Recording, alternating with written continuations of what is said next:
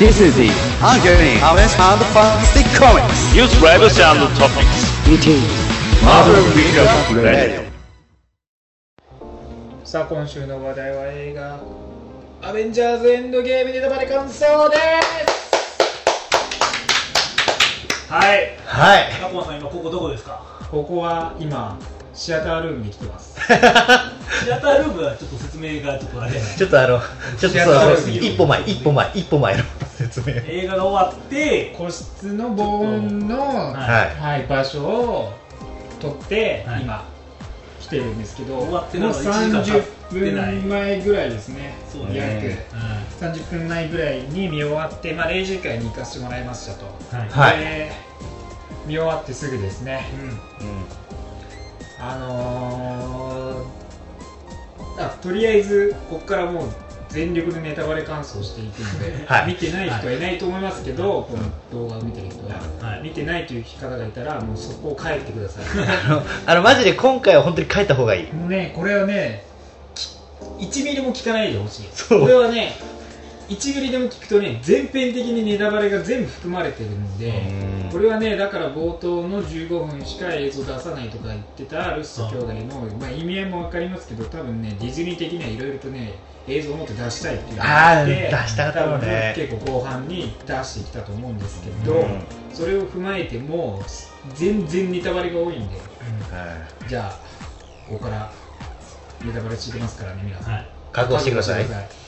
かぶった？さあいかがでしたか？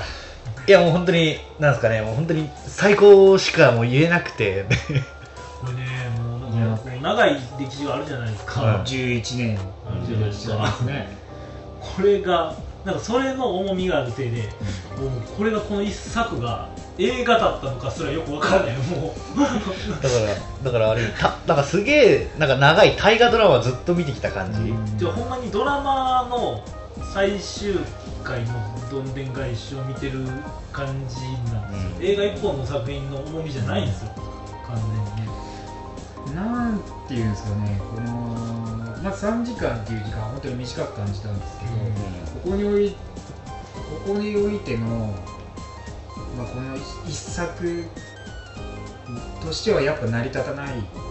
作品ではあるんですよね、だからまあだどうから言ってもいいよみたいな言い方を僕らする時もありますけれども、ね。これに関しては正直無理です無理です。そのねい。や無理まあ無理は無理なんですけど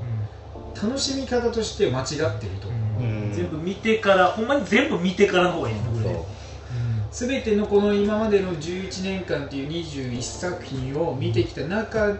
の踏まえてのこの22作目の集大成であるインフィニティサーガの集大成のこのエンドゲームを見ることに意味があると、うん。そういう作品ですよね。だからねそのね本編自体がねそのね21作品をやっぱり見てこなければ感じれない感情をやっぱりまあ、前編に押し出してるわけですよね。だから本当にでも本当にアイアンマンから始まったじゃないですか、全てはそう。全てはアイアンマンから始まりましたね。アイアンマンから始まってのそのこの なんでしょうこの長い歴史の中で本当に全てを拾ってくれたっていう感じがねうん素晴らしかったと思いやまあだからね、どっから話します？まあ、まずはう、うん、この映画の前に見ちゃいけないのは「エイジ・オブ・ウルトロン」ですよね。まず。まずそこからの開始が最悪ですよ。もうねいやーまあやっぱねまあ自分が予想とか言わないですよ。もうみんな思ってたこと。絶対ホークアイ、まあ、クリント・バートンの家族は全員死んでいると。まあみんな思ってたわけじゃない。思ってましたね。でもそれを現実として、あのド直球にやられるとマジで、こうルッソ兄弟に腹立たしいぐらいな何 してくれてんねんぐらいなほんまに信頼してなかったんで何も、うん。もうそれすら嘘やと思ってた節は。大きいですからね、まあ、でもやっぱりそういう風にはなるだろうなっていうのはあったわけうん。じゃないですか。で浪人になっちゃうんだろうなっていう、うん。そういう経緯が絶対あるなっていうのはあったんですそれをねあんなにド直球にやられると本当にムカつくぐらいですよ。そうねいきなりですもんね。もうド直球にその怒りを冒頭のいろんないろんなね悪人にぶつける、うん。浪 人ね浪人状態の。アークいやもう本当ねあそこはやばかったですね。まあだから娘さんにね弓を教えて。いやあのすっげえ幸せな感じなんですよね。マヨネーズとうんなんかマスタードつけるってマヨネーズだけつけるの？とかってなんか本当に一般的な会話じゃないですか。マスタードだろでもいやーだからそこのね話。まあそこからですよね。開始しての。まあいつものタイトルコールが、まあマーベルスタジオでね。ファンファーレが、まあ、曲も変えてましたけどそこにおいてのその3週間後の時間に来るっていう流れ。だからまあナターシャの金問題もやっぱ一つフェイクあったわけじゃないですか、はい。そのスコットランドのところのくだりとかもそうですけど、まあ、そこはもう,、まあ、もうちょっと後になっちゃうけど。まあでもそこの金髪とか赤髪のやっぱフェイクっていうのは予告の中で盛り込まれてて。で宇宙まあ、自分が疑問に思ってた宇宙行って何もなしに帰ってきてで両世界行くのかみたいな話はしてたじゃないです。か、だからそこら辺の流れがやっぱああいう形になるんだなっていうのをそのね話の初めの序盤でだから宇宙行っちゃうんだなっていうあの流れあの最初のだからもうみんないなくなってっていうくだりのところがねでまあトニーのねところに行くわけじゃないですか。めちゃくちゃトニー序盤は楽しんでましたよね。まあ。やることないから。結局あれですよねあのね指で指超えたらこう指の中に間通ったらみたいなゲームですよね。木の勝ちおうそう。チャンスだぞっつって。あ青いことやってましたよね、えレビュー楽しかったとか言うねんでもまあだからそういう素直になったんじゃない？ですかいやもしくはだからあれ機械とかだからほらまあ遊びがねそうそもそも遊びがないし。だからずっとね戦ってきたからこれ何これ？え超楽しい。え何これ？こんなこと出てきたの？楽しいからって思わないとってある意味では遊び初心者だけだから、まあそう遊びっていうものがなかったから。まあね。だからそういう意味では楽しかったんじゃない？だからあそこのくだりでトニーとねネビュラのなんかこう短いながらのこなんか友情がね。う友情が芽生え始めてる感じのくだりもあってでまあやっぱ予想通りにですよ。二人を助けたのは。はい。我らがキャラル・ダンバースですよあキャロル・ダンバースはあのほらキャあのキャプテン・マーベルのエンドクレジットの後に来たって解釈でいいんですかねあれは。まあ、だからエンドクレジットで、まあ、ニック・フューリーからのビーコが入ってますから、うん。であれで、まあ、地球に来て、で、えー結局、まあ、アベンジャーズに、えーまあ、トニーとかネビュラ、まあ、トニーがね、行方不明で宇宙に行ってるっていうところで助けに行ってもらったっていう流れですよね。で、まあ、探して見つけてきて、見つけれるのがすごいよね。まあ、生光年とか言ってたっけ？なんか飛ばしてたんじゃない？やっぱり何千光年？何千光年？かな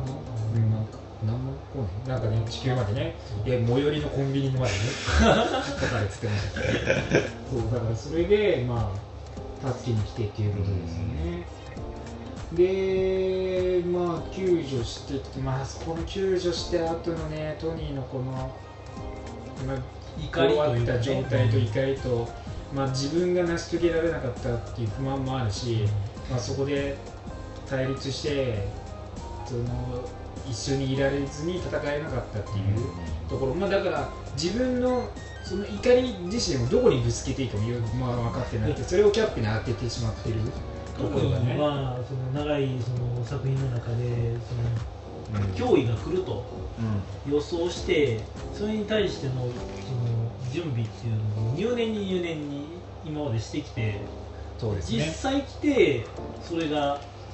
ね粉々に打ち砕かれて。まあ、彼が思っていたエイジ・オブ・ウルトロンの時に話していたものがまあ現実的になってしまったという流れですよね。だからそこの間でもシビル・ウォーでね関係がこじれたりとかしてで一緒にいれば勝てるはずだったんだと思うトニーは、まあ、まあ一緒にいてどうかどうかわかんないけど、ね、そう一緒に戦ってダメだったらっていうのもあるしで今回別れて戦ってダメだったっていうのはやっぱり一番悔い残ってるんでしょうね。多分そこがね悔いがあるしでそこで負けたっていうのが一番でかいところですね。基本的にまあアイアンマン勝ってきてたわけだからまあそこで宇宙船を直してで宇宙にもまあロケットがた多分裏でめっちゃ直したんですよね。そうですね。ね。でまあ居場所が分かったって言ってまあ農園ですよね、うん。農夫になるっていう。しかもあの服装のインフィニティガントレットの時のその農夫になった時のあのボロボロな服装をしてて。でまあよくわからんドギャーみたいな。そうそうそう 収穫してましたよ。えっとでややり遂げてってるわけですよね。でまあそれをまあもう一回指パッチンして何かをしたと。で、まあ、そのエネルギー波が出ててでそこに向かうわけですよね。でまあ操作もその時はやる気満々でしたね。そうね。まあ、だからそうね。インフィニティストーン、まあ、ガントレットを奪い。返せば元に戻せると、はい。希望があったからねまだ。ね思ってたわけですよねでまあそれを打ち砕いてくれたのがルッソ兄弟。はい。そんな簡単にはいかないことはもうないと。そうそう。だから自分もね懸念してたわけじゃないですか。いや普通に戻ってうんガントレットを奪えてしまったのなら量子世界に行く必要もない、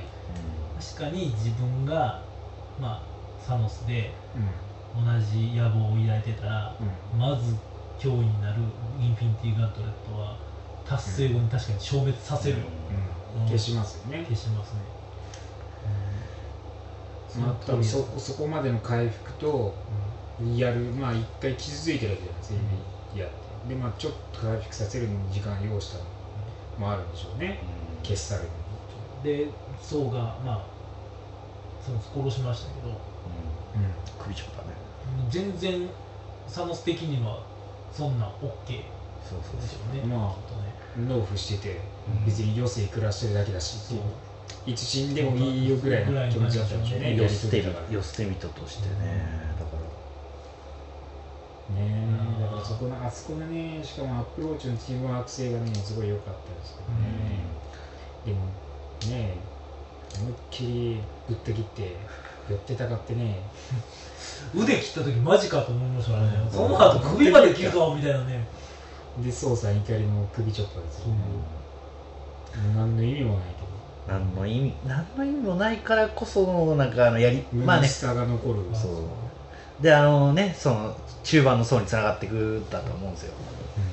そのやり取りが終わって急に5年後っていそうそういきなりだよね。時間が。そこでねのでびっ飲み込んじゃうんですよね。だからもう何もできない状態になってその後の世界をまあ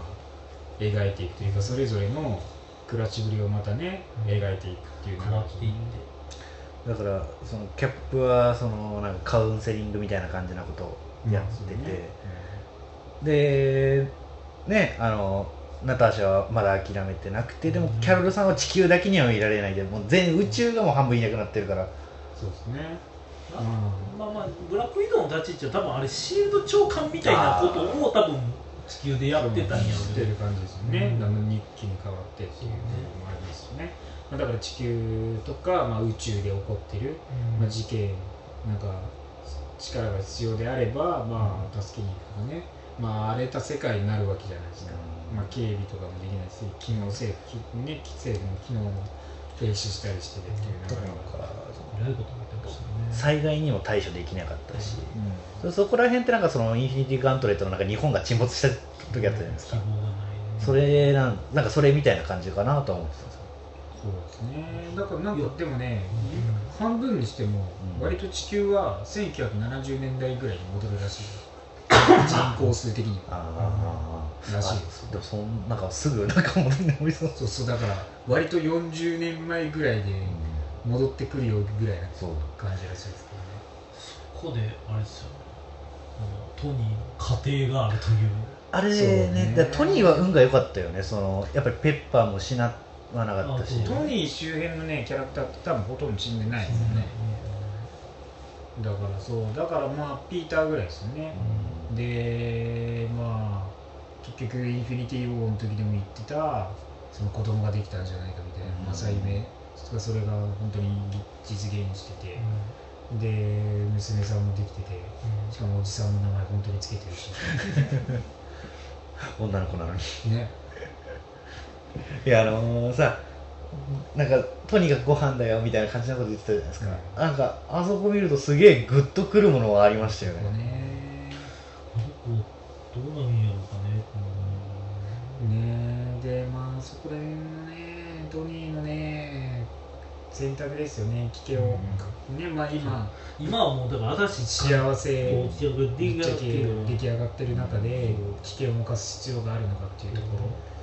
だからその今のこう始めねてるしもう脅威はないわけやしあの世界って。正直もう脅威はあんまりないですよね、まあ。チンピラが暴れてるぐらい。チンピラ暴れててもねあのローニングさんが助けねやっていくから。時間かけりゃね戻っていくまあもちろん失ったものがものすごくでかいけうんまあそこら辺がね、まあ、トニートニーが運が良かったっていうのもあるしまあ他の人のね部分でもありますけどね。まあそれで5年経ってうーんまあスコットランドが戻ってくるわけですよね。ネズミ。ネズミのおかげで。本当偶然に。ネズミがチューチューしてくれた。どいやあれはあれのあれがなかったら言うたらそのストーリーでもないわけやからそうです。その後のストーリーです あそこでおしまいですそれこそおエンドです俺本当良かったのはそのスコットランド帰ってきてその気づあの事件を気づくじゃないですか、そうですあの、ね、キャシーの名前がないか探し探してなかったのが本当に良かったあの時見てて俺なあるな。あるなよ。絶対にあるなよ。みんな思ってたことでしょうねあれはね。キャシーの。キャシー英語なってたね。なだだから大人のキャシー5が年5年いやもうなんか5年の歳月ってすごいね5年でもう全然成長してだって10歳とかでも15中学生とかでもなっちゃうし、だからあのさそのキャシーがなんかその大人のキャシー役で出てきたからさその人がスター社になるんじゃないかとかっていう噂とかはあったけどやっぱ違う形でね。まああれは完全にスタチューフラグですね。スタチュー5年経って完全にもうねうん。まあ新しくヒーローになるでしょうけどね。今後ね3とかで。そうそうそこでそうね再開してよかったけどまあ他の状況どうなってるのかなって感じもありましたけどね。あのあの2人は生きてたのかな？うん。親あのね。そうだね。だからまあ5時間しか経ってないけど5年で、まあ、もしかしたら量子世界を通れば時間が超えられるんじゃないかっていうところですよね。でまあそれをやるにはやっぱ頭脳が必要だっていうねトニーのところに行ってまあトニーのね家庭があるし。でそこのそこにねあの娘とのねやりとりのあのねなくだりはねちょっと思うところやっぱありますよね。あのねでも一応なんか形だけは多分本当のほんキャップと本当に和解はしてないんだけど形だけの和解をしてたんだなって思いました。まあ若いというかころまあそういうところのもうどころじゃないみたいなそうだから、まあ、形だけみたいな感じ。だからそれ,、まあ、それ以外は話聞くよって言ってるんですけどやっぱお互いやっぱ信頼関係ってやっぱりあったじゃないですかそこで。キャップはそこでいや彼はやるよみたいな感じのこと。まあねやるから来るだろうっていう感じの部分もありましたけどね。まあだからそうですね。それでその後にだからもう一つのもう一つ大きい頭脳 の方に行くわけですよ大きい頭脳大きい頭脳大きい頭脳の方に行って。まあやっぱね大きい頭脳って。言ったらまあいやもうあそこ。あのブルース・バーナーですけどブルース・バーナー自体が大きくなってるとは思わなかったです、えそうそうー実はねまあね実は僕そこで実はちょっとネタ悪くなってたんです僕。え？え？あれ？マジで。あもういそういうそういうネタ悪くなってるよっていうこと自体もネタ悪かなと思うから言わなかったですけど、まあ、だからドッググリーンみたいなことですよね、うん。プロフェッサー・ハルクみたいな記あ事をそうそうそうね。ちょっとちらっと見てしまった。いやあのまあ、だから頭脳持ちのまあねそこら辺がねいろいろとねそうプロフェッサー・ハルクもあるし、まあ、だからブルース頭脳、まあ、頭脳高度な頭脳ちゃんとブルース的に頭のいい、まあ、ハルク形態としての、まあ、そうがあるからもうそこを今まで見せてなかった新たな経験として、まあ、ハルクをね描いて、まあ、ハルクもいろいろありますよねだからねそのそうの時から考えてもずっとハルク状態になってたりとか、お前イーグルテーブルになった途端ハルクになれない状況になったりとか本当に普通の二重人格とかのその性格の治療的なものの過程においての状態ってますよね。で統合していく感じでね、で今回描かれてるわけだから。ハルクがそのそうマーク・ラファロがしたかったっていうハルクの変化とかね。そういう部分もしっかりその単独映画ではないけど描いていけたっていうのはやっぱキャラクター性として面白かったんじゃないかな。と思いますよねめちゃくちゃファンに優しいっていうね。あそこめっちゃ笑ったんだよ。グリあれーン。グリーン。アントマンと写真を撮るあいつあでも私知らない知らない。みたいな感じになってて。おいややかわいそうだから撮ったらいい。あの撮ってあげなかったらいい大丈夫大丈夫大丈夫大丈夫なんとも知らないでよあれで子供たちもなんか「いやいいです」みたいな感じだったのになんか可愛いこ気使って「あじゃあ撮ら撮りましょう撮りましょう」みたいな使われるとか最低や。あれは面白いいやあれアントマンらしさが出てた。よそれをさ二人がぼうなんかさ無の表情で見てるよね。スティーブとナタジャにね。何やってんだろこいつらみたいなね。そこのねバナーのキャラクターとか面白かったんですよねまあだから両性、まあ、時間タイムトラベルを失敗するっていう人にね記憶があってまあそれを完成させるのがまあ事件としてねまあ多分スコットとかの影響もあって完成できたで、まあ、バナナがやろう、まあ、やってた案の定トニーが言ってたように時間が時間を飛び越えるんじゃなくて、まあ、スコットランドの時間が飛び越えちゃってるっていうね体のね体の時間が飛び越えちゃって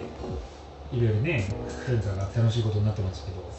若かったり年取ったり結構やばかったと思うけどあれ。あれ？やばいよ失敗してたら。あれだからさあの老人の時にあと一歩でもね遅かったら死んでたかもしれないし赤ちゃんの時早かったらもう亡くなってた卵になって死んでしまった。ね行き過ぎてたらとんでもないことになってたよ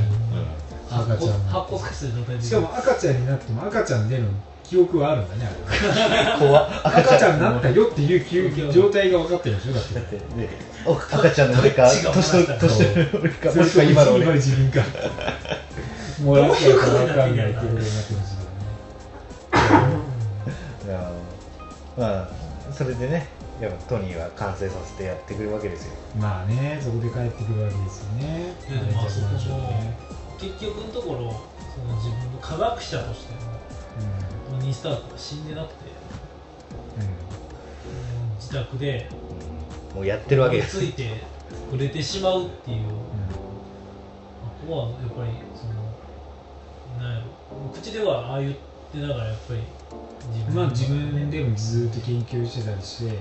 でアーマーも多分作り続けてたんでしょうね。だから85番までいってるそうやわねけでしょ。そうやね。確かにね。だからあとやっぱりその間むっちゃ気になるわそうだから結局なぜ85番まで飛ぶのかっていうと5年っていう時間があったからその間にもアーマー色を作ってたってことね俺すげえあーってなったのはさそのピーターとの写真をちゃんと飾ってあったっていうのも。そうね。で濡らしちゃってるもんね。そうハワードの後ろにあったよねそうそうそう。ハワード飾ってるのも面白いけどね。ハワード飾るんだって感じだねえやっぱお父さんだからっていうの。はそうだけどお母さんも飾 っときゃそうお母さんの方が好きやったはずやねん。そうそうそう、まあ出なかったから。尊敬しちゃってるからしょうがない、いやまあ、まあでもさその中でピーターとの思い出もあったし。うんでまあ両世界両世界に行く方法を見つけてでようやくねまた再集結させて飛ぶと、まあキャロルさんは忙しいんで不参加で、ね、まあ、キャロさんはね宇宙中に行かなきゃいけないから。そうそう。あっち行ってこやっち行って。すごいな。なんか髪型がさでもさ原作に近くなったよね。そうそうだから髪型が原作あのそのね原作のね髪短くしたり長くしたりっていうのがあってその短い時のタイミングに合わせてるようになっててでコスチュームの色合いもちょっと変わって黒と赤ですよね。青とあの赤なんかちゃんと5年経ったなってそう。いそううちょっと変化あるなっていう感じに、ね、なってるんですよね。そうだね。でそう。そこのモニター越しの時にそうキャロルさんがローズに気にかけて声かけてたんですよ。あっこは原作の。絶対そうでしょ。そう。恋人設定取り入れてるよね。あそうそうそれをックのうん。絶対そうだよね。だってローディーにだけ気にかけてさ言ってたじゃん他の人たちは全そう。然ね絶対そうだよね。できてるよねわかるわかる。そこは感じた、できてるぜあの二人。いやできてることにもできるしできてないことにもできまある、どっちにもね。ぐらいなどっちにも。でもあれ絶対できてるぜ。絶対シビル・ウォー2ではもうローズ死ぬよまだ待って待って待ってシビルウォー2があるかどうかまだ分かんないから。もう絶対死ぬわ。もう。シビルウォー2やんだったらトニー行ってたらあかんやんか。いやほらだからクローンで蘇らせんだよ若いいくらでもできるから。ねうんだってねほらだって過去の時時系列から持ってくればいいし。ねだからまあそこで集結し集結の仕方も面白いですよね。スコットランドがねスコットはいじられ役だよね。いやいいいいコメディリリーフだったと思うよ。いやだってタコスの中のいや具材全部飛んでしまうねすげえ美味しそうに食べようとして。びっくりそうにら食べそう食べたかったんでおいってネビュラにバカがいるぞ。今 ローディでバカがいるぞ。気をつけろって言ってるしはるかからいやでもあっこあっこよく考えたらさ後からもそうやけど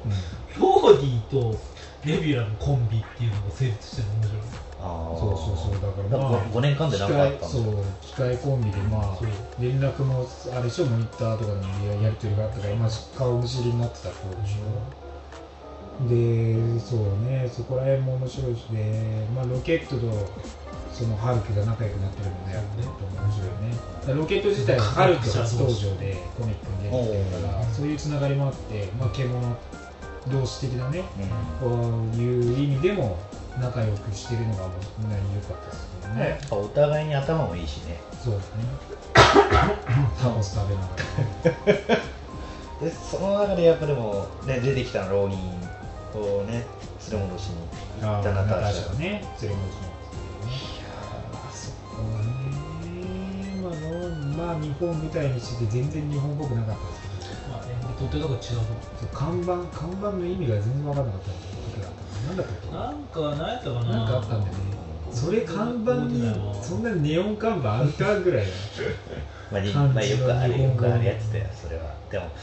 あのめちゃくちゃ日本語喋ってる時の方がさ英語の字幕あったけどさそっちに日本語の字幕をつけてほしい正直ね日本語で上あそうそうあのねクリントンが喋ってる時。ジェでレミー・レナーむっちゃかん頑張って日本語喋ってくれて頑張ってるけど。全然分かんない。あのちょっとちょっとだけ分かったけちょっと。は分かるけど何言ってるの？何言ってるの？って真田さん出てたけど本当にちょい役真田さやったねんは真田さん真田さんの受け答えでよく分かったぐらいの感じ。です真田さんは真田さんやし、ん真田さん。だけ見てたらすごい日本映画って感じだった感じだけどでもあそこの戦い良かったいい殺人シーンですよねいやほんまにあの剣と剣のつばせり合いってそこまでないのよね。そうね。なんかそういうしっかり描いてたのが良かったですよね。その1対1での戦いもね。良かったと思うよまあそうまあ悲しいよねナターシャが来るの、まあ、ナターシャもなんかね思うところがあって辛かってでクリントンに言うともとともとコンビいけなかったんでしょうねずっと、だからでもなったのねやっぱりクリントンもさその自暴自棄になってるし、俺なんでお前らが消え消えずに家族が消えたんだっていう。怒りをその悪いやつらにずっとぶつけて。だから見失ってるよね、うん。見失ってますね完全にね。でもやっぱりそこで、やっぱ悪にねやっぱ行くのはまだ正義まあやっぱヒーローとして、というべきなのかそれとも本当にね。で衝動向かう先がどうしても暴力、まあ、戦いで生きてきた人間やからどうしても暴力で訴えかける生き方になってしまうから、で今の世の中で誰をそうするねんって言ったのが不妊になってしまう、でまあその後にさやりまあ集まってで会議ですよね、どう誰がどのストーンを取りに行くかみたいな感じの。めちゃくちゃそうそうあそうだそうがさそう連れてくんのにね。まあだからワイまさか引きこもってるとはね引きこもりですよね完全に。完全にだからもう。今時の引きこもりですよ。そうそうだからじゃあネット消してそうネットでして。俺はライジそうだぞ文句言って。いやあれやってるゲームさしかもさ今コラボやってるさフォートナイト。コラボですからもちろん。あのでもでもです。えでも出ててさあお前ら生きとった生きとったんかっていうのが。そうそう工具とミミミムとね工具とね。あのあお前どうやってあれ生き延びたんだろうなっていうのは。ワイティティ監督で生きてましたよねあれねバルキリーが生きてるのはなんかそのねあったじゃんそのポスターで。まあポスターでね分かってたからね一度掘ってるのね。まあだからニューアスガードを作ったわけですね。そうそうそこら辺の原作のね。まあ日本でのあのコミックでのね感じとそのどっかの海岸にね適当に作った感じありますけどまあ生き残ったアスガーディアンたち集めてそこでまあ再建したっていう感じででしょうね、まあ半分だけ消してるからねあそこの戦いの時やっぱりでも層が引きこもってたっていうのはやっぱ耐えられなかったんでしょうね。まあ与えられなかったでしょうね。敗北したね多くの人を失うことになって自分は何もできなかった。王として何もできなかったっていうのを自暴自棄になって引きこもってお腹がパッパになっちゃうし。プデップになってるのはねほんまにね。あんなにデブデブになれんのかっていうぐらいですよね、まあ、完全にビール太りですよね。そのままずっと戦い続けるとはね。そこが一番ですよ。その後痩せないですからねおまあでもなんか映り映りはかっこよく見えたから基本痩せないですからねそこもある意味サプライズだったですね名前出せなって言ってましたからねサンだからそのまあそれで集まってっていう流れがあった時に2人ハルクとそれだけ映してないのは見た目的なサプライズがあったからなんですよね、そうだからそこで集まってるね会議のね操作も全然お前さ話全然進まねえし何言ってんのか分かんないしみたいな。重要な点を早く言えやみたいな感じになってました元カノの体の中に入ってとかってお母さん死んじゃったし だからやっぱりでもやっぱソウっていうのはやっぱ今までのキャラクター性の中でやっぱ強くなきゃいけないみたいなのがあったじゃないですか、王子として。アイデンティティがずーっと強く前向きに来てたけどここにおいてやっぱさすがに折れちゃったって感じ。ですね大きい。ずーっとなんかあのプライドみたいなのがね。完全なる失敗の敗北ですねまああそこにねでそうストーンの説明もね全然具体的になっても全員がちゃんとさそのストーンの性質とかも何も具体的な例が出して なんかストーンがなんか同時期に3つあったねとか。そうそこに。今思えばニューヨークに3つ集まってんじゃねえみたいな。確かにってなってましたそうですね。だからそうサンタンサントラも、タイムストーンもあったし。いやさそこでのサプライズよ。セッターがあったし、っていうかもう過去世界全部がもうサプライズだよあれは。全ての要素を含んでたのに。まあだからそこでそうみんなでねそのそれぞれのチームに分かれていくっていう流れがあってで、まあ、飛んでっていくじゃないですか。はいで、まあ、ニューヨークに行ったのがブルースと、キャップ、えーキャップトニーとアントラマスねスコットランドですよね。でそうそこでねハルクが向かって先にサンタンサントラムであれいっぱいいろんな作品の要素が全部含まれてるしシェントが来てだからねそこから怒涛のサプライズラッシュそうそうそう過去こうキャラクターが出てってまあ武器倒しましたよとあそこね、その後の状態ってどこも描いてなかったからその後こんなことしてましたね裏裏ね話的な感じそしたらシットウェルが 回収してラブロがーそう。ねそうあそこ出てきた出てきて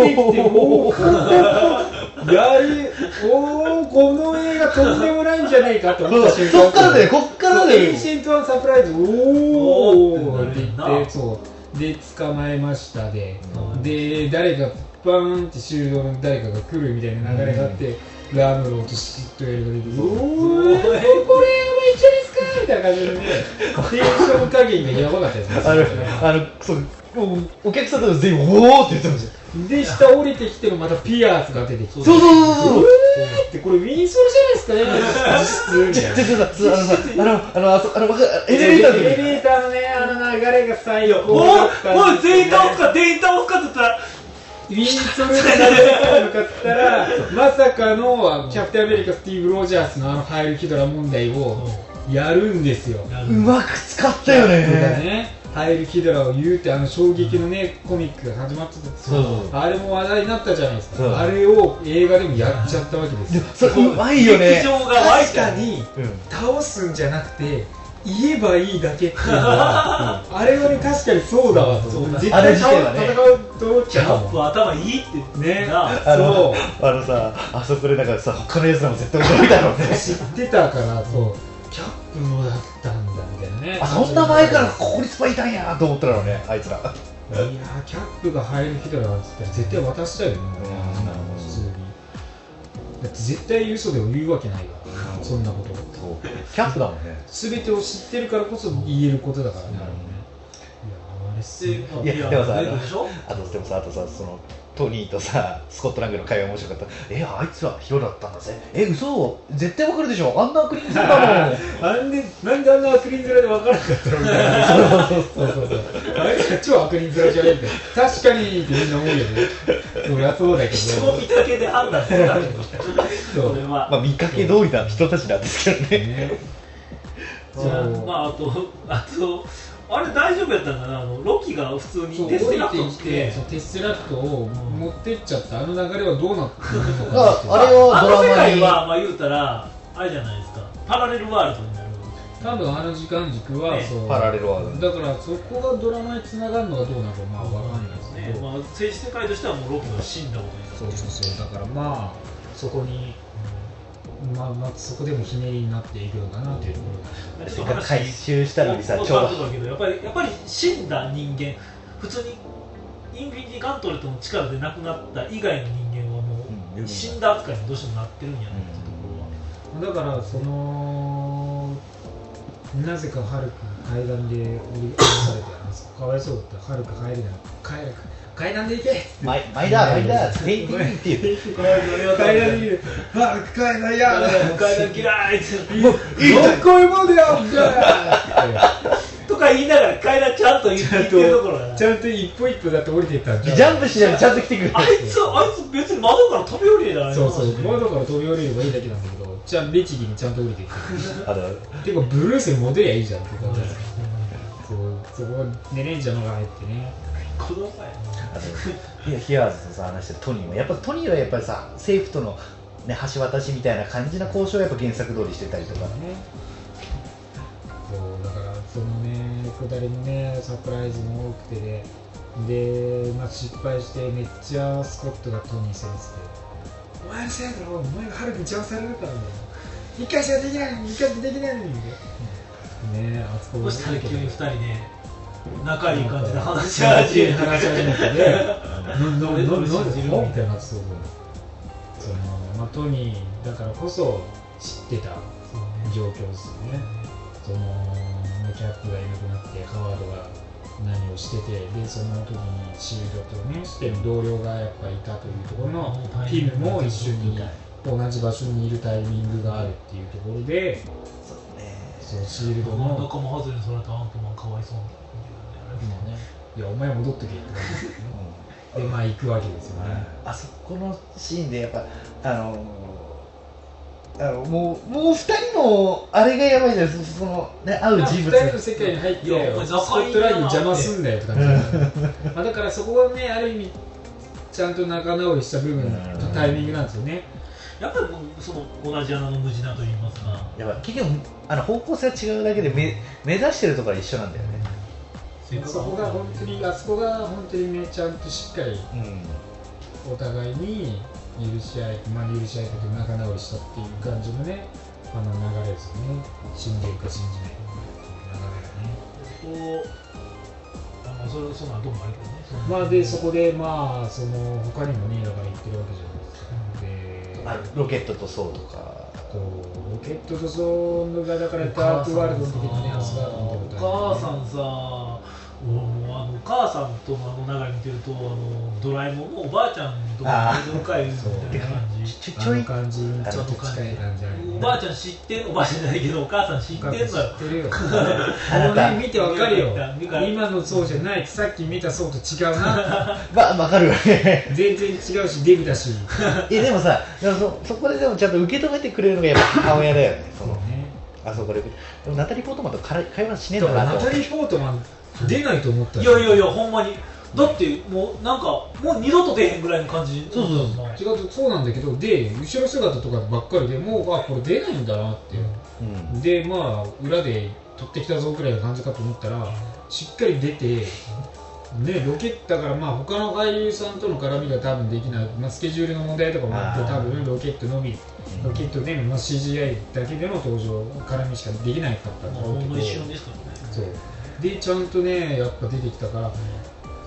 からプレミアナタリー・ポートマン来てたんだなっていう、そこもやっぱサプライズですよね。いやーそこでだからねロケットとやり取りしててでであとあれよでムジョルニアの回収だから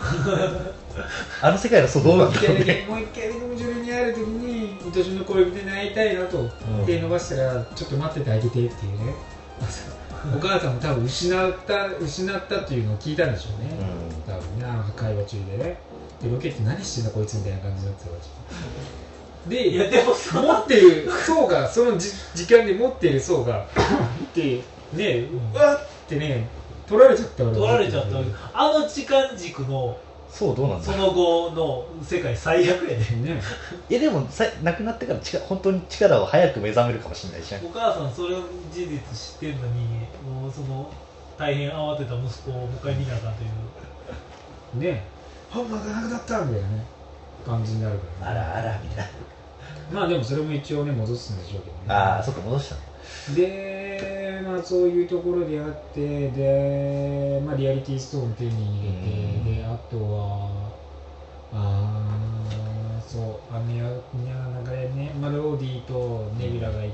ネビュラとまあクリンホークアイホークアイとねクリントとナターシャでで、まあ、ナターシャと結局クリントがねソウルストーンともうねマジで行く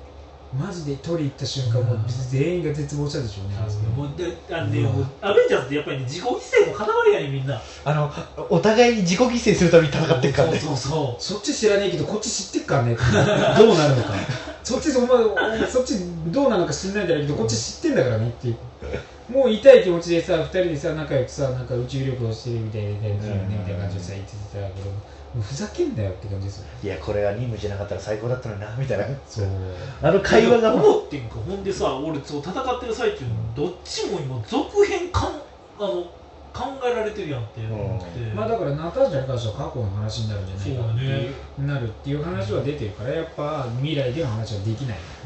まあからうね結局ね。でもあそこレッドスカルが出てきてあの二人が全然驚かなかったのはなぜかなレッドスカー知らないんじゃないうん普通にもうなんか過去の人物いやだからなんかそれを知っててもいいんじゃないかなとは思うんだけどね。やっぱヒーローだと。レレッドスカルの扱いってもう前作もそうやけどなんかあれでかわいそうやね結構。第二次世界大戦中にいたなんかよくわかんないおじさんだからあんまり情報ないと思そうれこそあそこもしかしたらキャップと緩和してた方が面白かったかもしれない、まあね。でもキャップあそこに行ってたらさね。いないもんだって。エージェント13連れて行って殺すしかないもん、まあまあそれがペギーとかね、まあ、死んじゃってるから無理だけど現代ではいや壮絶なね、まあ、おかげでもちろんねそれは娘さんとも会えたわけ。やっぱりでもお互いにやっぱねそのやっぱ犠でもやっぱ自己犠牲でやっぱクリントとしては家族に自分の姿を見せたくないっていうのもあるし、ねまあ、だからそうねお互いにしかもさしお互いに死に行こうとしてる時のねあの戦い方がねまたね。辛いね。お互いが自分が行くもんだと思ってるからなんか話が違うなとか、そうそうそうう。んなんか俺が思ってるのと違う気がするうで取り行ってるしね。で、まあ、結局ナターチャがそこで死亡して離脱そのねまあだから魂には魂だから、まあ、そこの犠牲がない限りはソウルストーンが手に入る力が手に入らないっていうところでは絶対的にその犠牲っていうのは発生して手にしている状態では結末じゃないとソウルストーンもら取られ得られないからそこのそこの犠牲は絶対的になるわけですよね。まあそこはねそれでやばいのはさ、あのその時代の、ね、サノスにバレちゃったっていう。そのだからネビュラがげそのね同じ時間に来てそのデータ的な共有が起きちゃったんでしょうね、同じ時間のその同時に発生するっていうところでね。そこでまたサムスが達してしまうんですねただあのそのもちろん展開がなければ、うん。何の戦闘も起こらない平和的な終わり方になってたよ。まあだからまあまあ盛り上がり的には書けるからあのさ、あのガーディアン・ズ・ギャラクシーの最初になってじゃんあの最初とかそのあのイエーイそうででさあれ見てるこっちはさ音楽聴いてるからさ。そうあそうそうそうその後に音楽が流れないまで一人で歌ってるのピーター・クイルの音楽聴いてる状態で俺たちは見てたけどあの字幕めっちゃ面白かった、アホ で何やってたアホそうから見たら何もないところでなんかノリノリで踊っててやべえやつだなあれちょっともう一回俺ら字幕で見たけど吹き替えどうなってるのかちょっともう一回見たいねあアホなのかバカなのか。ま丸けなのか。面白かったですねなんでオーブは手に入れてね戻ってるネビュラ自体を捕まってしまってそれで奪われて。あれだからさその帰ってくるのは一瞬だからそのさバレバレないっていうのがうまく使ってんなって思ったね。ねえまあだからそこがね。スターロードあれやな。あのワンパンで沈んだよな。基本ね。まあ普通の人間だったんでね当時はねあの英語の力が全然後方から活動できてなかった。まあまあでもまあ英語の力はもう今はないからもう今英語の力があったら本当一時的なんだもんそうそうそうだからそうやって集まってきててでようやく、まあ、全てのねストーンまあ、だから1970年代に行ってスペースストーンを取りに行って、はい。であのさ、ついにですよだから、はい。うん。バラバラでずっと見てきたはいあの親子をついに一緒に見る一緒に見れた。ねおーそう。ハワードを当時その海馬使ってなんかして、まあ、出てきてで昔の自分やり直しみたいなやつはあったけどスターフェンティスとかねその本当のハワードと本当のトニーでの再会っていうのが、まあ、2人がいるっていうのは初めてなわけじゃないあそこだからアイアンマン2からずーっと見てきててようやくあったの結構恨んでた節があるからね。そうあんまり父親じゃないからねでもでも本当はっていうのもあったしだからその中で、でやっぱりその親子愛ねそこね。あのなんか女の子だったら自分のようにならなくて済むとか。やっぱでもそこはやっぱ自分は国のために尽くしてたから子供にはなってほしくないんだなっていうのを分かるし。まあだから多分家庭とかも犠牲にして、まあ、仕事人間にはなっちゃうしね。真剣にちゃんと答えてたもんね。だからそこがトニーの救いだったんだと思うあそこは。本当に今までのトラウマっていうかやっぱ話をできなかったね？大人になって。そうそうだから親子としての会話だからまあそれこそ子供を持つ親。楽しんでたもんねあの回はね。そう。で父親としてのもう会話そして息子としてね子供を持つ親子としての会話がちょっとできたのかなっていうところでトニーにも救いになったのかな。あのハワードとその、ね、トニーのあのハグをしてのあなたが国を尽くしてくれてありがとうって言ったのは本当にあれは本当に自分もやってるからだと思うし自分は世界だけど。そのやっぱそこがやっぱ親子なんだなって思ったしね。そうジャービスああそうそうジそう。ャービスドラマ版のさだからさキャストのジャービスがマジで出てくるって。いや超サプライズだいやよほんまに今までドラマ版のキャラクターがそう。そう出てくると思ってほんまなかったよは映画で出てドラマで行ってまたまあ戻ってきたそうやしねもう映画で出てからドラマになってっていうだから今後もしかしたらっていうのもあるよねマでの映画で出てきてるっていうジャービスのあのサプライズはだってエージェントカードを見てないとね全然あれがジャービスだってことすら分かってないから結局だからジャービスだからそちょっとだけ映画館でわーって声が出たんだよね全全体じゃない。出てるっていう。全体ではないんだけどやっぱ少しの声わーって出て。でそう考えたらハワードの顔違うってなるやんか。ででジャービスもよく見るとねちょっとね年取って老けてんのよ。あとあとさあのハンク・ピムのとこにさほらピム粒子取りに行く時あったじゃん、あのヘルメットがさ原作通りのヘルメット。そうそうそうそうあのヘルメットだから最初に試作あで作っれ横でたのが声出してたのびっくりしたよそうだよあるってねめっちゃ叫んでたと思うこうねこうそうあの一番最初の結果じゃダメだちよねそうあのだから多分あれが初代があるってあれ。はプロトレででアントマン出てきたのがなん。か完成形なんだろうねプロトタイプでね試作で作ってて、まあ、形とか全部整えてアントマンスーツとしてやっぱ作るっていう偉いのがそこでやっぱりそのピム粒子を回収そうそう兼ねまあだからそこでそうキャップキャップもね再びねペギー当時のペギーを見るんですよねまあだからそこのくだりも良かったですよねあそうもあの写真立てがねそのやっぱキャスティーブスティーブになる前のキャプテンアメリカになる前のスティーブだったっていうのもいいし、あそこでペギー見つけてくれたらもしかしたらエンディング変わってたかもしれないね。そうそうそう。いうまあ、それはそれはおいおいね。多分だから思うところもねあそこで大会してっていうところがねやっぱ重要ですよね。だねだからもうでそこでねようやく集まって帰るっていうところで。で一旦ね全員引き上げで集まるっていうくだりがあってでそこにネビュラが潜入してくる現代あのその過去のねネビ過去のュラがサムスによってまだサノスに忠誠っていうかまだ逆らえなかった時代の。ね、ネビュラがやってくるというくだりがあってようやくまた現代での最終決があったという感じですね。でまあようやく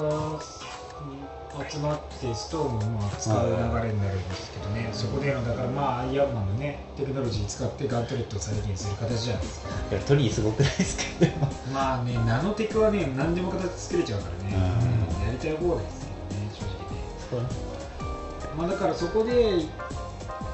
誰が使うかっていう流れですよね、うん。そのまあ、ナタそう帰ってきてナターシャがねいなくてナターシャが唯一の犠牲者になってしまうっていうね。そこでソウはさその何ユーティストになったとは思ってないっていうかまあなんつうのかねそのかなんかまだ指パッチンすれば戻ると思ってるまあ、から。戻れ戻せばいいだけでしょみたいな感じだけど。そうそう魂には魂ですしどうやってもそれは戻らない。戻らない魂を使う分ソウルストーンを使うのであればその魂は対価として払いつ払われなければならないから、まあ、戻ることは不可能だと。えードラゴンボールではないから。ねまあ、だからそうそうですね。だからそういう意味ではそうまあ楽観してるけどそうじゃねえっていうところもねあのクリントがねお怒りですけど。うん。あの間に、まそこがね。まあみんなついにナターシャが生き返れない状態で犠牲になったっていうのがかなり大きいと思うんですよ。今まではみんなもう生き返らせるためにって言ってやってきてたんだけどここにまあこのね戦いまあ量子世界に入ってタイムトラベルしてっていうところがあってそこでついに犠牲者が出てしまってそれはもうどうにもできない状況がねまた新たにできてしまったっていうナターシャが完全に退場してしまうっていうそれで、ね、ちゃん。と元通りの元通りのっていうかみん。なの復活が望めなかった最悪やったねその犠牲はなくなりだからそこで、うん、そうで、まあ、誰使うかっていう流れがあって耐えられるのは、まあ、サノスに匹敵するぐらいの肉体がないとダメだと、まあ、サノスですらあん。だけ、ね、ボロボロになるん。だから、まあ、それを耐えられるのは、ガンマ線？そのだからアベンジャーズの下りであったガンマ線が放っている。そのテステラクトに。ガンマ線の放っている部分があるから、まあ、それでバナーをねうん。連れてこられたっていうアベンジャーズのあの経緯があるわけです、うん。そこの伏線としてガンマ線を耐えらガンマ線としても使えるようにっていうところでハルクとしてブルースが自分が使うというところなんですよね。そこにもつながるわけアベンジャーズ言ってた、まあ、ちょちょっとしたねそのギミックではありますけどそこをうまく理由付けとしても使ってきてるのがあれですよね憎いところですよね。そうですよね。でようやく指パッチをするっていう時に上からねネビュラのあれを使って宇宙全国を飛んできやがった。でもその前に俺絶サンクチュアリ2ですよ俺絶対さアントマンとクリント死んだなと思ってさ あの直撃で死ぬ普通の人やったらみんな死んでるよ。多分。指指パッチンして戻ったのかなっていうくだりがあってそうでそう。クリントがだから奥さんから電話がかかってきて復活したでまあ鳥がそれまでいなかったのに鳥が現れたのそうそうそうスコットがね見てて。外見てて。もう状況が変わったんやなっていう戻ったんじゃねと思った瞬間のあの攻撃開始ですよどうかなあれアベンジアントマンャーズマンション崩壊ディスアッセンブルドですよ。アントマン絶対あれ死んでるべあの あの直撃。そうそうそう。あの直撃でロバイドーンでふわーってなっててちっちゃくなって頑張ったんでしょうね、うんヘルメットがそうね。ね瞬時ねよくまあクリントも生き延びたなそうそう。でまあどんどんどんどん殺されていってて、でまあ全部ね量子世界に行く装置も破壊されてるしででどんどん破壊されてもう後がなくなっていく状況なわけで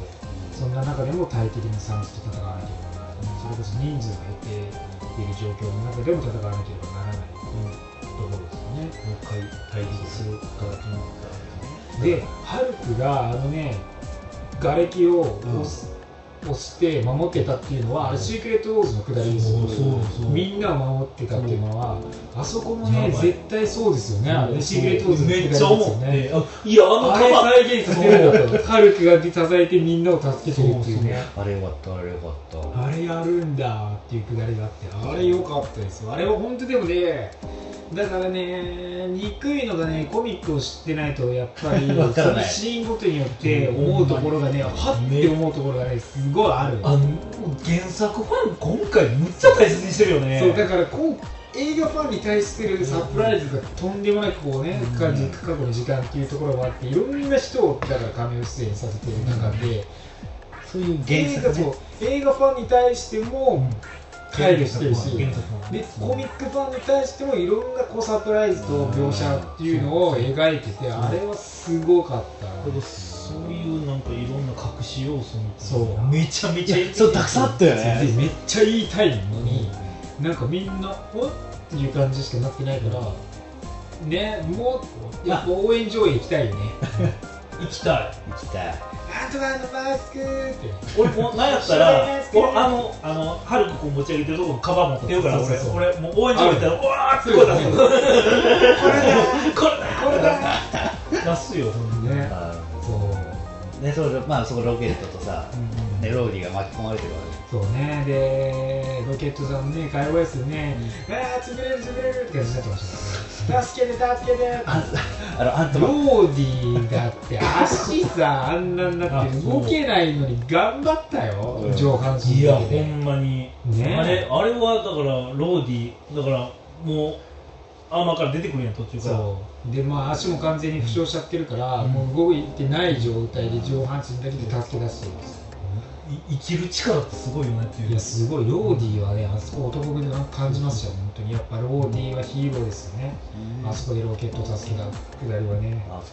あの描写の力のやっぱやつは良かったですよね。でそう水も来ちゃうしね。助け誰も助けてくれない。助けられない状態もみんな負傷しちゃってますからねあ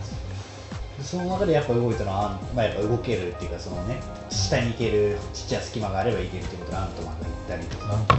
でホークアイもホークアイでピンチだし。ホークアイがねまたねホークアイのところにガントレットをしてきちゃうんですよ。でさあそこにアウトライで集まってくるっていうね。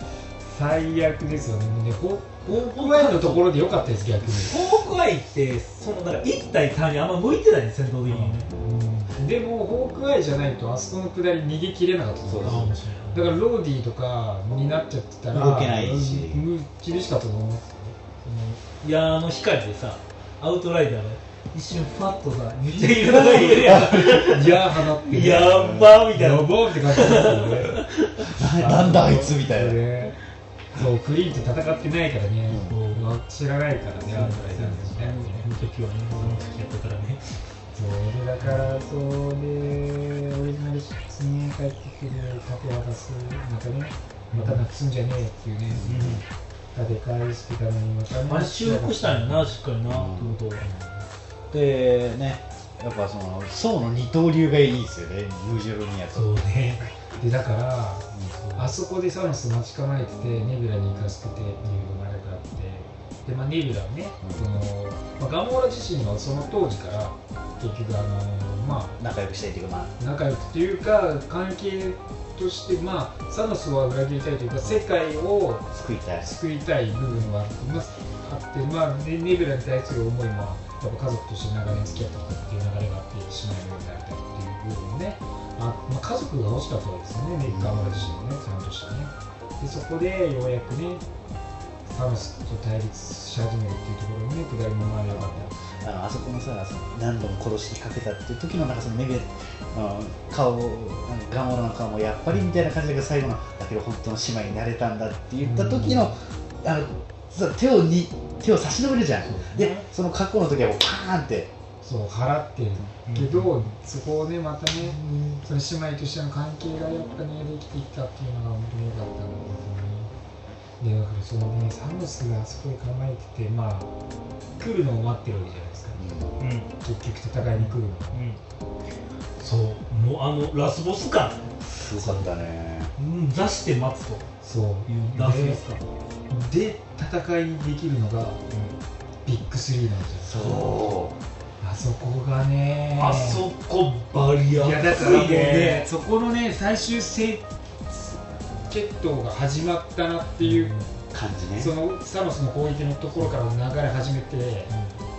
なんかねもうすもうねいても立ってもいられないぐらいそう。やばい高揚感だったわけじゃないですか。でビッグスリー並んで戦いに行くぞと罠でもそこに飛び込んでいくわけじゃないですか。やつを倒さなきゃならない。どっちみちね。最終決戦やと。ですよであそこのね戦いのくだりでね、まあ、あの3人の戦い方のあのねやり方はねずるいですよね。あのね。そう。なんでやっぱでもね戦って負けててもやられても立ち向かう。サノスに立ち向かって立ち上がっていく。あそこのね戦いがね本当にやばかったしやっぱねここだから本当に最後にね全てやみんながやってほしかったことをルッソ兄弟をやり始めたっていうところがもうねだ。から本当にあのさソウがピンチの時あ無条にったじゃん。落ちました。うストーンブレイク落ちました。ん。はいそうがピンチです。はい。ってなった時にムジョルニアが飛んできたわけそうですそうそう。じゃあ誰が使ってたんやとキャップですよああそこいいよね。今今今ラジオ収録やから顔誰も見えていい。けど今今の過去まで顔めっちゃ良かったね。本当に。あのあそこあそこさそういやもう。っていうくらい叫びたかったもん。本当に。やばい。やっと来たかと イアイトセルフ。そう。もうあそこもうもあのねキャップがムジョルニア持ち上げるの超好きなの。本当にででさそこのソウがさやっぱりってっちゃうのね。ね。資格あると思ってましたよと。やったね。あの時たまたまできなかった時に実はできたんでしょうね。っていうあの時は多分のまあだからキャップはあの時に一回ちょっと持ち上げた時って動いちゃったんだよ動い動いちゃったけどここで持ち上げちゃうと層の威厳がなくなるから。めっちゃ気使うやん。気使って 動かないなってやっちゃったんじゃない？でやっぱりってそうは言ったんだと思う。ビジョン空気読めてへんみたいなそれビジョンはだって生まれた生まれまだばっかだから。空気は読めないですよすぐすぐそうそうそうそうだねあそこ。本当にいいしかもあのねムジョレニアの使い方と盾との使い方のコンマジであマジやばい。あのアクション考えたらマジ誰って言う。いや本当に。いや。あのアクションは正直俺アクションに関してはウィンターソルジャーが一番好きやねうん。あのアクション超えてるよなそう。あれは。あのねやり方っていうかうん。あの盾とムジョリニアのコンビネーションの使い方がね、あれ考えたやつますごいと思う。あの見せ方マジで震えるいや本当に。でもさそのその中でもやっぱサノスって勝てないサノスに勝てないんだよ。そうそれでもねやっぱ強いですよ佐野さん。それだけじゃもねやっぱ勝てないっていうのはそれでもやっぱり 何度倒されても立ち上がるのがキャッアベンジャーズなわけで、でださてもさそう全部もうボロボロになって。そうぶっ壊されちゃうしねついにね、うん。でボロボロですよ。いやこうされんねんね。普通にねそうだからまあそこでボロボロになってでもまあねトニーとかもねそのまあソウと一緒になんかコンビネーション技ねうん。なんかビッグサンダービームビーム打ってましたなんかけどそういうのでビッグエネルギーチャージサンダーエネルギーチャージビーム放ってましたねで背中でメールメールそのままいやでもさそこでさキャップキャップっていうさ聞こえるかっていうそう誰が通信してきたかなって感じ。そうそうそうそういやだからねあそこで本当にね左をつって、ブラパンさんブラパンさん出てきたってことはあのあのそうそうだからねワープワーっていうなあの出てきた時さ次元のポータルサークル開いた時にねで出てきて誰出てくるんだと思ったらブラパンさんの筆頭で出てきてあそこはずるいね王様出てきてワカンダが出てくるってことは兵士が出てくるわけじゃないですか。でもうそこでね兵士出てきて。で言うたらあっこ前のそのインフィニティ・ウォーでのあっこのバージョンアップの繰り返しでちゃんとやってくれるんですよででさそのその次はもうガーディアンズとさストレンジが出てきてそれをピーターがやってきて、そこのね下りうん。ブラックオーダー、まあ、サノスいてブラックオーダーいてそこら辺のチタウリとかアウトライダーがたいるっていう対面でキャップがたった一人で立ち上がるところでヒーローたちが集まってくるっていうくだりのあの見せ方はね本当にずるいし待ち望んでそう待ち望んでたし本当に待ってつ言ういつ言うっていうかた やってた。だからねあそこの見せ方とでうん。今までそのサノス以外の銀河中のうん仲間たちを集めてきたんですよ結局、はい。だからそのアスガーディアンズとかバルキリー筆頭としてアスガーディアンズもそうだし、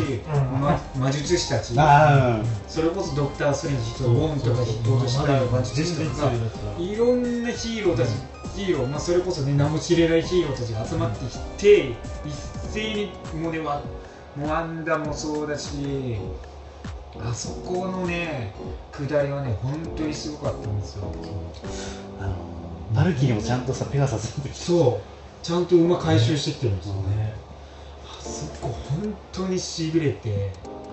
もうみんなそれはしびれてましたけど本当あそこすごかったね。そういうななんか集まって戦うみたいなところでさシール王のさエアポートの戦いなんか、アッコンとかでもほんまにヘビー予定で俺見ててめっちゃ大好きやったけど比べ物なんでうち今回違う。そう。もういや。もう比べ物ないなみたいそうなそう。でアントワンもねあのーそう全員助けたジャイアントが助け出してたしでローディも新しいアイアンパトリオットみたいなの見たのがあーそうそう。う。ん新たなそうパあトリオッのトの出てきたし。ねでペッパーがレスキューにすあたんですあれはすごあいよね。れあれはサプライズ好きじゃん。ちょっと、ね。うん本当にマジで来たよと。でそれは正直なくてもいいぐらいの要素ですそう。よ本当は。本当はね。マジで全員で助けに来たなっていうところでねあそこ本当にすごレかった。スキュー用アーマーなんか作ってたんですかみたいなことまあだから5年の間にうん。あったもうねいろいろ作ってきてたんでしょうね。多分そして取りこなしてやがると。トレーニングしてたかわかんないですけどね。ワスも蘇ってねでワスプもそう帰ってきてや帰ってきたスコットと一緒に戦うしね。でそうもう本当にねあそこで集まってで来てまあそうインソルもバッキーも来ててもうファルコンも帰ってきてるしで、本当によくてここだというところでアベンジャーズって叫んでアッセンブリですよ。言い方がねむっちゃ憎い。アベンジャーズアッセンブレーじゃなくてアベンジャーズ! 力強くね静かに言ってアッセンブル。いやもう本当にあそこの集合して戦うシーンはマジですよ。だから。本人も多分ねクリス・エヴァンズ自身もあそこ多分むちゃくちゃ興奮したから言ってると思うあのさその後のさピーターとのトニーの会話が俺すげえあそこすげえわかってきてねもう本当にさちゃんとには聞いててさ本当に言葉言えないけど抱きしめたってあそこ本当にすげえよかったなっていうそこら辺ね細かいところがねいろいろいっぱいあるんですけどねいや戦闘一番俺、あのまあ、一番じゃないけどその戦闘の中で良かったのは A フォースしてたでしょあれでだからね、うんパワーズ・オブ・ウーなんですよ。そう。完全に。パワーオブフーバーやな。そうやなあのね女性陣だらけで集まってしかもねか弱いピーターを 助けるっていう。で女性陣が全員集まってきてるのはあれやるんだっていうだから、SNS とかで上げてたじゃないですか、うん。女性陣だけで集まってっていうところで。あマジこれすげえぞと。あのシーンはあれをちゃんとね入れてきたっていうのはねねやっぱ強いっすよ。だからそこでキャロルさんもその爆撃のところでようやくねあー銀河中回ってきててまあい急いで来たんでしょうね。一気に来て倒してましたよ。明るい日差しとともに。あそこのくだり本当良かったね。女性陣あとピーターがちゃんとみんなに挨拶してたね。初めまして。ってはじめましてだよね。はじめましてですね。みたいな感じ襲われながら初めましてって言って であのねその前にもそのねブラックパンサーがガントレットを持つっていうシーンはやっぱしああそこよかったね。2015年のシークレットウォーズでガントレット持って、まあ、サノスと戦うサノスがドゥームと戦うじゃないですか。とかってねあそこのね下りなんですいやよだから俺つけへんかなと思ってつけるかと思ったんですよそう。あそこに横に多分ネイモがいたらつけてる電話急に出た。らおかしいけどネイモがスッて現れたらガチッとつけてたあとさあけど負けるけどなそれ。あのあのあのさクリントリックからさもらうときさクリント渡せって言って。あそこさあのしびれ王の時に。そう。だからそうシビローでお前なんか知らねえよみたいなことねそうそうそう。言われてたんだけどそうそこでねちゃんとクリーンと把握して渡せって言ってたところねあそこ良かったね。あそこおーっと俺なったもんあそこそうだからそう細かい描写のねやり取りねあそこもねいろいろとねいいんですよね。ね。戦ってるさなかのね一人一人がちゃんと色出してうん。ちゃんと戦っててそう。コンビネーションができててそうそうそう。すごい数のヒーローが集まってて。あとさあのスターロードとガモーラそうそう。ガモラとのやり取りね。そうね。うん。あのまだ恋人じゃないけどスターロードはもう恋人としてしかも聞かされてたっていうね。レギュラーにえここんなアホなの？それが木しかいなかったから。そりゃそうなるわドラッグスさんはもうね元妻一筋だしあのあらゆるロロガイとして。そしたらキト人をこういうアホしかいないっていう。そうねああそう本当にでもやっぱりいろんなキャラクターの見せ場があったし。うん。いや本当はねあの戦い戦闘よかったね。でそうたねだいぶずーっとムジョレニア持ってるしね、うん。ムジョレニアとストーンブレイカー入れ替わってて。一緒だけかなと思ってたよね。小さい方小さい方っつって。小さい方がいいわやつ使い使いたいってね。ね。えだからすごい良かったな。本当戦いにすごかったよね。そう考えたらそのにムジョルニアとストーンブレーカーの二刀流っていうのは今の今のちょっと現行のモーグ・ザ・レアルのあの層の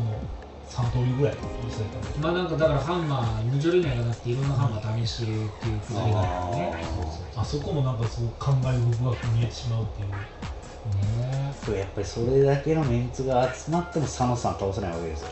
まあだからそれだけ集まってもサロスさんの力ってやっぱ強くてそのなかなか逆にガントレットを差し出してしまうような形にも。そう。だからそこでそう現れててそのねみんなが必死こいてね止めようとしてっていうところがねあるんですけどそうでまたブラックオーダーね。ラコーダ強いねいい塩梅でねあの読みダ出すメしててね。でそうそこのね。いやーあれだからそうでとうとうスーパージャイアント出てくるのかなと思ったんやけどな。スーパージャイアント急に出てこないかわいそうだけどあれはもう出てこれないそう。だからまあどうにかしてねそう佐野さんが指パッチをしてしまうっていう多分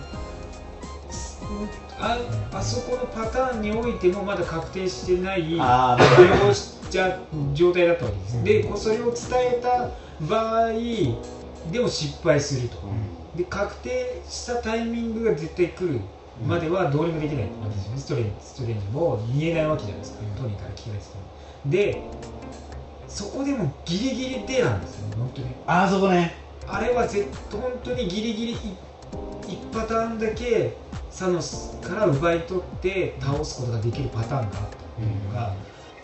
それあの状態でも多分話次第なんか違った場合また指パッチンを成功させられていた可能性もあるね。今度は全部消されるそうなんですよ。と大変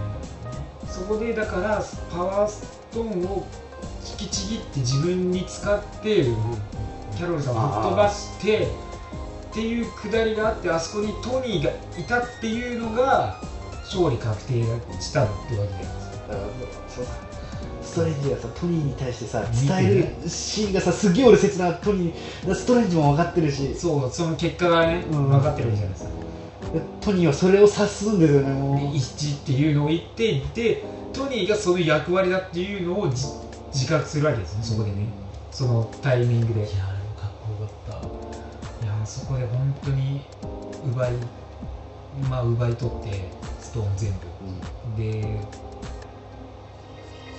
タイ惑星タイタンの時に戦ってた敗北して奪いきれなかった時の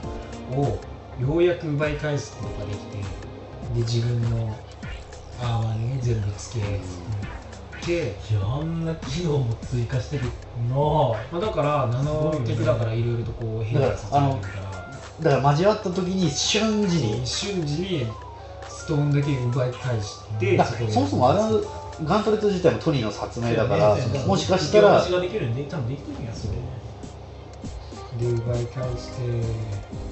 てでやっちゃうんですよねそこでね。さあのセーブがいいいいんだよね最初の終わりの時のあのセリフなんですよね本当に私はアイアンマンだっつってアイアンマンアイアンマンです本当にあそこは本当に自分がアイアンマンだっていうことをねヒーローであるっていう示してそうだから一番最初はそうヒーローになった瞬間じゃないですかそこででそう最後もそうなんか全部経験しての私はうんもうアイアンはアイアンマンだから本当にもういろいろなものが込み上げてきて、それが最初でもあるし11年越しでのうん。ところでもあるんですね。最後のセリフになるでねでよ、まあ、逆にサノス軍団をねそのその軍勢を全員に消しリバッチしちゃうあの戦いでね。だけどねその中でやっぱりそのトニーが自己犠牲っていうのがやっぱりそのハルクとかサノスっていう巨大な巨大なエネルギー持ってるやつらですら耐えきれないぐらいの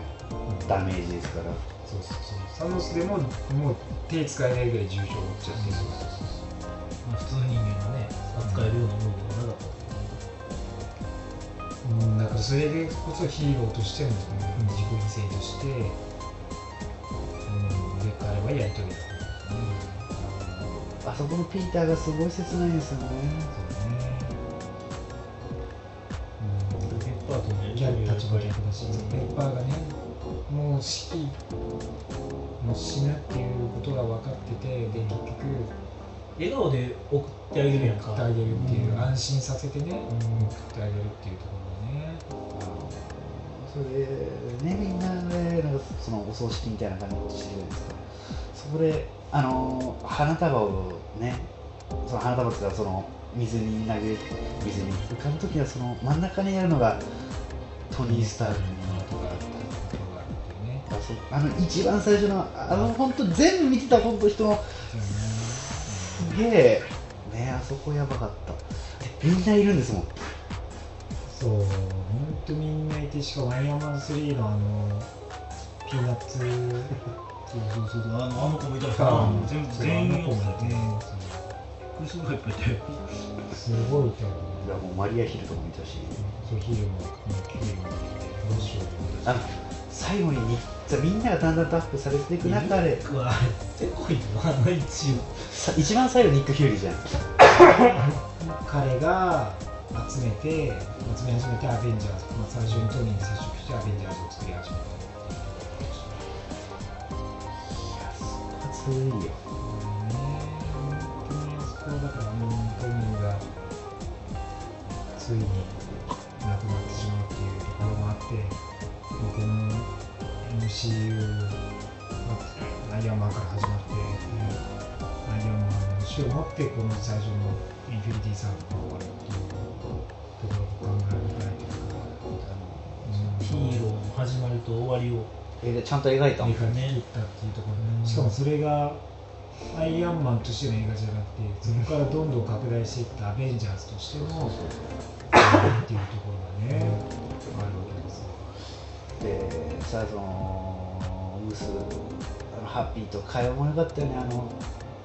もうなんかさ何食べたいって聞かれた時チーズバーガーって答えたのが一作目のあのね帰ってきたトニーが帰ってきた時にも言ってたし。チーズバーガー食べたい当にあそこはすごいなんかすごかったな本当にねあの映像もそうですしね残していた誰 C が誰かしらの犠牲があるかもしれないということでね。うん。だからまあ時間軸としては結局酸素によって消された人々を戻すという、現代5年後の現代において戻すという、そうね、まあ、結果になっていて、まあ、だからそれまでの流れは基本的には変わってない。っていう流れがトニーが一番幸せなその自分の子供がちゃんと生きてる世界が幸せな世界である、世界で救えるべき人々を救った。ででまあその下のその指パッチ以外で死亡してる人は基本的には救えない。そうなん。だよねですねだからこれちょっとゲーム後にすぐ言ったけどあのビジョンはちょっとほんまにかわいそうビジョンは助けられないですよね。うん結局サノスに殺されてでガモーラも結局のところその時系か過去のやつは入れたけどもそれも消えてしまって、過去にも多分戻ってるそうそうそう感じでしょうねそうだから結局いない。ガモーラも結局ナターシャスもトーンのために犠牲になってるんでそう参加できへんかったメンバーがいるっていうのはやっぱり。やっぱり犠牲なんだよね結局その中で助けられなかった人たちっていうのはどうしてもいるし、そうね。だから全ての人は助けられないけども助けられるべき人間の人たちを助けてると、助けるためにということででそこでやっぱりそれぞれがやっぱその決断するわけじゃないですか。でねあのピーターがやっぱ学校に戻った時のねネットがね。あのこここれでやるあの分かる手のあれ。ね。あれねでやっぱあれなんですかね。やっぱ帰って5年なんか5年前に消えた人たちはやっぱりあどうなってんのよね5年経ってるから。やっぱ消えた人と消えてない人がいるから。消えた人はさうん。普通に5年順調に成長してる だからそこら辺がようん。どういう感じになってるのかわかんない。あれだからあの学園にいる人たちはもしかしたらその同級生だったのに5年上とか。死んだ側の5年。かもしれない。の戻ってるからね。ね多分ね。まあだからキャシーがやっぱ成長したままそうね。の時間軸とまあキャシーが成長したねだからスタチューになるのももうすぐですよ。ぶっちゃけだからアントマン3があればそう思ってるよりすぐ来れ。るっていうところがアントマンがアントマンザ・ワスプになってアントマンザ・ワスプスタッチューそういうことも考えるあはいはいいやだから別にタイトルにはつかないかもしれないけどねもしかしたらそっちがアントマンザ・バップだったからアントマンアントマンアントマンザ・ワスプアントマンザ・ワスプスタチュー？マジ？えだから分かんない。スタッチューっていう名前かもしれないじゃあワスプスタチュー。にじゃあ AWS でいいじあ AWS AWS でメインブラックみたいな。AWS にまあ、メインブラックの話を出たそうです。そうさんも結構重大なね。まあソウさんも自分が会おうとしてじゃなくてバルキリーに王を譲ってで自分はどっか旅に出ようっていうんで、だ初めて。なんと。なんと。アスガーディアン・オブ・ザ・ギャラクシーがそうそれそれそれそれ。まさかその最近今のね。のコミックのやつ。あたまたまやとは思うけど、まあもうだからたまたまやと思うけどアスガーディアンズ。アスガーディアン・オブ・ザ・ギャラクシー本当にアスガーディアン・オブ・ザ・ギャラクシーって名前がね似てるアスつければいいだけだから。あそこさすげえやっぱそこら辺いいなと思ってたし。そのアスガーディアン要素お前しかいねえだろって感じだったそうさでめちゃくちゃさスターロードがさこここっち見てんだよ。あ逆逆にコミックスの方のアスガーディアンはガーディアンの方がいいから。あガーディアンの方がいいガーディアンズの方がね。いやそこうさすげえやっぱなんかソーとスターロードの会話がすげえ面白かったねじゃあそうちょい本当ところどころに笑えるでそうそうそう。ね多くてね笑い多くてさでもね笑える状態じゃないのに笑いを誘ってってそうそうそう。複雑な気持ちになっちゃう。笑い入れすぎやねんって盛りすぎやねんだから。どんだけサービスやりたいくだり分かるよ。めっちゃわかるしな。でその後キャプテンアメリカがねその起死回生に行くじゃないですか。まあ、だから、インフィニティストーンを、ね、戻す作業も残ってるから、それを元の場所に戻さないと、また時間が変わっちゃうからっていうところがあって、で元の場所に戻して、そうで、持ってこないと戻ってこないです。ね。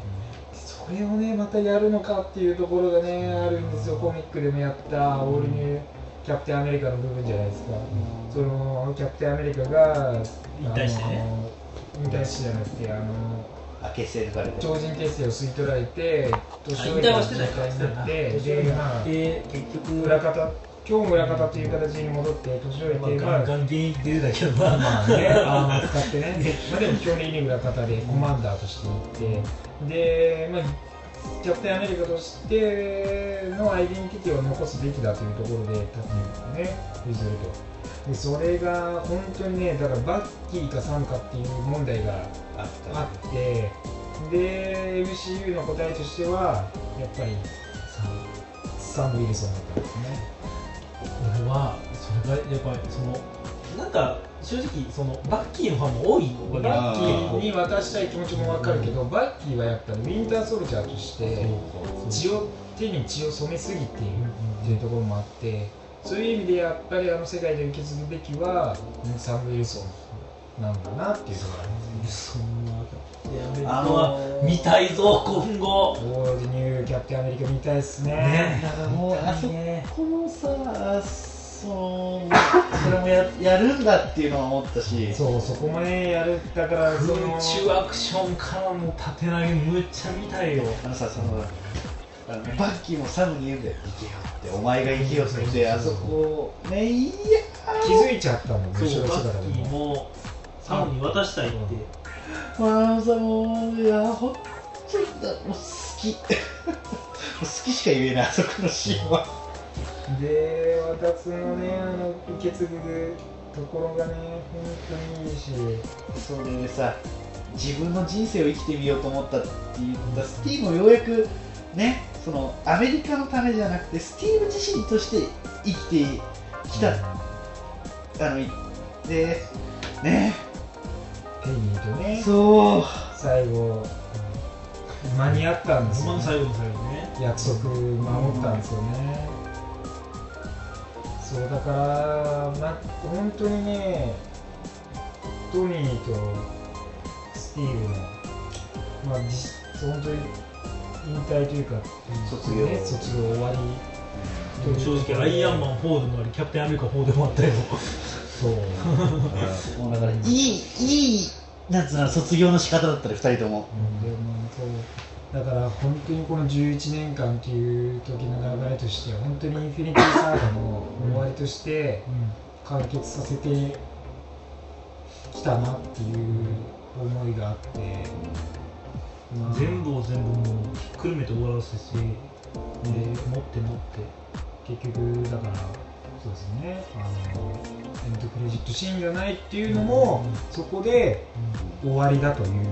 意味があって次からまた違う続きという形ではなくてもうそこでそのショーが終わりっていう形でだからこそエンドクレジットのシーンとかもなく新たなキャラクターも出さずに終わってきた本当になんかもういや本当にだから11年間としての集大成として手が作ってるし、まあ、本当に一つのこうさあ壮大な長い旅路がそうね終わったんだなっていう、やでもちょうな本当にね長かったし一緒になんか旅してる気分だよなっていう、でこういろいろと先を見てっていうところがあって終わって確かに悲しい面ももちろんあるよそのね犠牲になった人もいるしいるしどうにかやってっていうのがあって結構こうでもようやくなんだろうねそのお疲れ様っていう気持ちが正直あるんですよ、そのスティーブもそうだしトニーもそうだし、まあ、そういう長い旅路を終えてきてようやくこう安住を迎えたというかヒーローとしての役割を終えて、うん、終えた感じは悲しさ以上になんかこう、うん、なんかこう誇り誇らしいというかこういう作品として終わりを迎えるっていう気持ちの方がなんか強かったかもしれないですね。よくさ、まあ、映画ってさやっぱりシリーズも作ろうとしてもさやっぱりどうしても途中でね人気なくなって低迷して中途半端な終わり方するものって結構いっぱいあるし、こうちゃんと右肩上がりでガンガンガンって上がってきてしかも綺麗な終わり方できるってそれだけでも幸せやし、それがこうシリーズ追っていくごとにそれこそアカデミー賞を追ったりとか、そうね累計映画ランキングもほんまにね上位を何個も取るっていうような作品のもう集大成ってやっぱりねもうもう一言では何とも言えない。そう。ってなかったかもしれない。ですねある意味でね。準備も周到に行われてるしね。本当にだから今回のネタバレは元気ネットを見るなって言った、ねルース兄弟は本当に正しかったっていう。もうあれは情報をね入れないで全部見てほしいし、発発散したい場所皆さんあると思います。これね、僕ら今ここで発散できるんだけど。正直ね、一回見ただけでね、多分ね、逃してる部分結構ありそういやな気がするんですよ。あるある。絶対あるなんか小物とかでもそう。なんかあるって今までのやつ。結構さその見やすい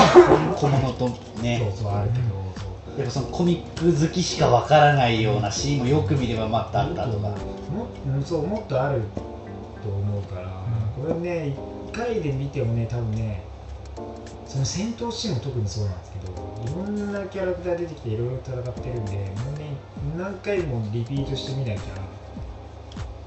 伝わらない部分もあるでしょうしね。それこそみんなでわーっておその敵に向かっていくシーンとかでも一人一人もちろんその独自の走り方であったりとか飛び方であったりとかそういうのはもうじっくり見たいしね、じゃあねあれ名もなき魔術師たちがサノスに向かっていく姿をちょっと一回。うんいやーいやーまたニコミノルのお母さんやるんかね。あんな感じ。うんそう円幕とか見てたのねちょっとあんま見えてなかったけどね、音楽はいたよね、確かに。結構前の方に出てなんか叫んでたよね。なんか言ってた。そうだから、そうね、この、うん、本当に11年間での MCU 長い旅路っていうところでの一中の終わりが迎え切れて、それをね、こうやって見れて、だからある意味ここもさそのタコマさんがその一人でまずやってたわけじゃん。で俺が卒して。そういう話か。そこからクマさんも来てっていう形でルレス君とかも合流してでその中でまあこのねマールピックアップラジオという形で出しててやっぱそれってやっぱアイアンマンとかがさやっぱなかったら俺らって会ってないわけじゃん。無理やり感動させようとしてないから。だからさやっぱやっぱそういうさやっぱいろんな人がいるわけよ。だから多分まあそのアイアンマンきっかけで多分俺らのようにこういう情報を発信する側になってる人もいるし、やっぱそのいろんな人を巻きやっぱ世界中の人を魅了せた作品であったしなんかで今後もまた新たなね、だからそのイービントサーが終わったけども、ね。まだ MCU は終わんないから、続いていく。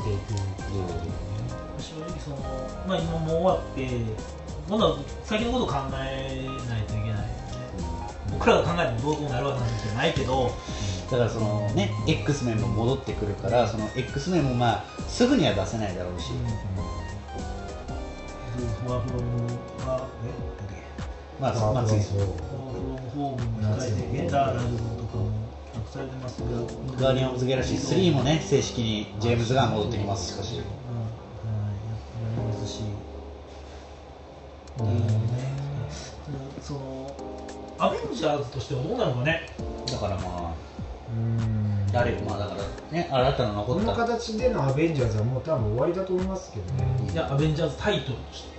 例えばニューアベンジャーズってタイトルになるかもしれないし。で逆に今度アベンジャーズそのあだからそのアンキャニィアベンジャーズとか、そのマイティアベンジャーズシークレットアベンジャーズみたいな感じで結構アベンジャーズ作品を増やしていくっていう選択肢もまあなきにしもあらず。まあどういうふうにするかは分かんないけど。今後のアベンジャーズはねあれマイティとかになるかな多分アベンジャーズっていうタイトルではもうできないかもしれないですねあれねもうこのキャスト陣ではなかなかもう集まれないと思うしそうファーフロムホームのスパイダーマンのスーツのアップデートは誰が行うんやろうね色とシールドじゃない。ニックとかはやるまあ黒スーツはニックとか。はもしくはフライデーがさその、フライデーが生きてんの助っ人うん まあフライデーとカレンとか。まあでもピーター自身も頭いいからね、そういう意味では自分でこう今後はやっていくかもしれないですよね。今後らは自分でね。天才多すぎ先生自家製天才多すぎんねんねねえ。もしかしたらシュリとさコンビ組むかもしれないいや本当にね MCU も確かに楽しみではあるんですけど本当にねここまでの長い道のりとしてそれこそ22作品としての集大成が本当に行われたなっていうぐらいの壮大スケールでインフィニティ・ウォーで思ってた確かにスケール感とその今回序盤から中盤にかけて行われてたそのそれぞれのそれこそオリジナル6とか、残されてるキャラクターのねメンバーでの物語の中心においてで、まあ、最後にねあれだけの規模のこうカメオ出演があって集集結があってっていうところでアッセンブルした部分がいや本当に何も文句は言うところがないそうですねゲスに話を金もかかってるでしょうね当かかってるけど相当回収します よあもう中国でもなんかすげえ回収できたってうん、そうだってもうだ値上げ、うん、映画の価格自体が上がっちゃってるらしいから うん、満員だし。いやだからね本当にねこの最後インフィニティサーガとしてこの3人でまたねこう集まって見れたっていうのは、まあ今までで初めてだし、うん。まあ機械でね本当にいい機会になったし、ん。でこうやって0時会で見れてっていうのは本当に良かったですね、これだけそのアベンジャーズっていう作品があったから僕はある意味できたっていう部分もあるでしょうけどね。いやーだからね本当にねなんかこう言いたいことっていうか興奮するってこともうねまたね見ながらなんか喋りたいぐらいな感じで、早くブルーレイで出ねえかそう、ディスクでまた出て見たい、ああだこうだ言いながら見たい部分もある。考察めっちゃしたいしなねでまあ、1回と言わずにまたね、何回でも本当に見に行っていただいて、だから本当にすごい作品になってるんで、ぜひ、ここら辺がね、いや